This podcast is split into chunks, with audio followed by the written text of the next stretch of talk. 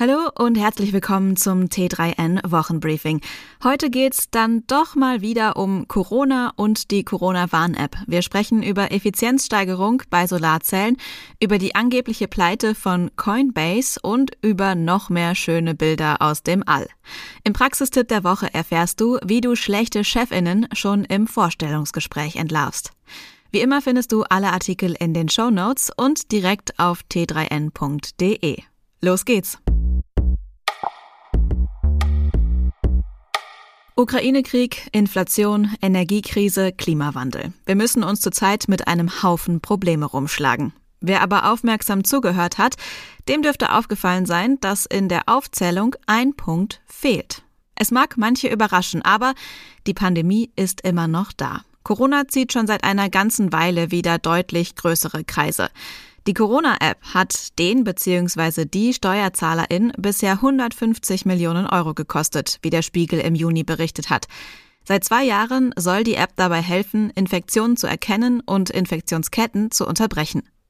Die App wurde allerdings schnell zum Allrounder. Zertifikate, Check-in, 3G-Nachweis und weitere Funktionen haben sie zu einem nützlichen Begleiter in der Pandemie gemacht. 45 Millionen Mal wurde sie heruntergeladen. Das ist durchaus ein Erfolg. Und jetzt? Die Fallzahlen steigen. Bundesgesundheitsminister Karl Lauterbach warnt vor einer neuen Welle im Herbst. Und die App? Die ist vielleicht im nächsten Mai Geschichte.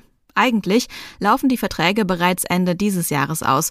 Das Gesundheitsministerium hat zwar entschieden, eine Option zur Verlängerung bis Mai zu ziehen, aber danach könnte endgültig Schluss sein. Vielleicht ließe sich das abwenden, wenn die Corona-Warn-App bis dahin wieder ihren Wert unter Beweis stellt. Das kann sie allerdings nur, wenn sie genutzt wird. Und dazu können wir alle beitragen. Übrigens, bei vielen dürfte sich die Corona-Warn-App oder auch die Kofbus-App melden, weil das Impfzertifikat abgelaufen ist. Ewig bleibt das nämlich nicht gültig. Was du tun musst, wenn es abläuft und wie du das Zertifikat neu hochlädst, erklären wir dir auf t3n.de. Solarzellen spielen bei der zukünftigen Energiegewinnung eine große Rolle. Das Problem, nur ein kleiner Teil der Solareinstrahlung kann von den Zellen umgewandelt werden. Der Wirkungsgrad von modernen Silizium-Solarzellen beträgt rund 25 Prozent. Die restlichen 75 Prozent strahlen entweder durch die Zelle hindurch oder erhitzen das Solarpanel. Das könnte sich bald ändern. ForscherInnen der Tandon School of Engineering an der New York University ist jetzt ein Durchbruch gelungen, mit dem die Effizienz deutlich gesteigert werden könnte. Die Kurse gehen leicht nach oben und bei Twitter spricht die Fangemeinde schon vom Ende des Kryptowinters. Ganz so gut ist die Stimmung auf dem Markt allerdings nicht.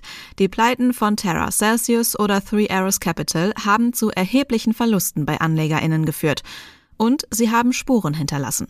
Gerüchte über eine mögliche Pleite der Kryptobörse Coinbase geben der Angst am Markt nun weiteren Nährboden. Um dagegen vorzugehen, meldete sich Coinbase schnell zu Wort und hat eine mögliche Insolvenz dementiert. James Webb hat's wieder getan. Das Weltraumteleskop beeindruckt die Welt jetzt bereits seit einigen Tagen mit den bisher schärfsten Bildern von Galaxien. Am Montag gab es das nächste Highlight aus den Weiten des Weltalls zu sehen. Ein Professor am Cosmic Dawn Center des Niels Bohr Instituts der Universität von Kopenhagen hat ein neues Bild von einer beeindruckenden Spiralgalaxie auf Twitter veröffentlicht.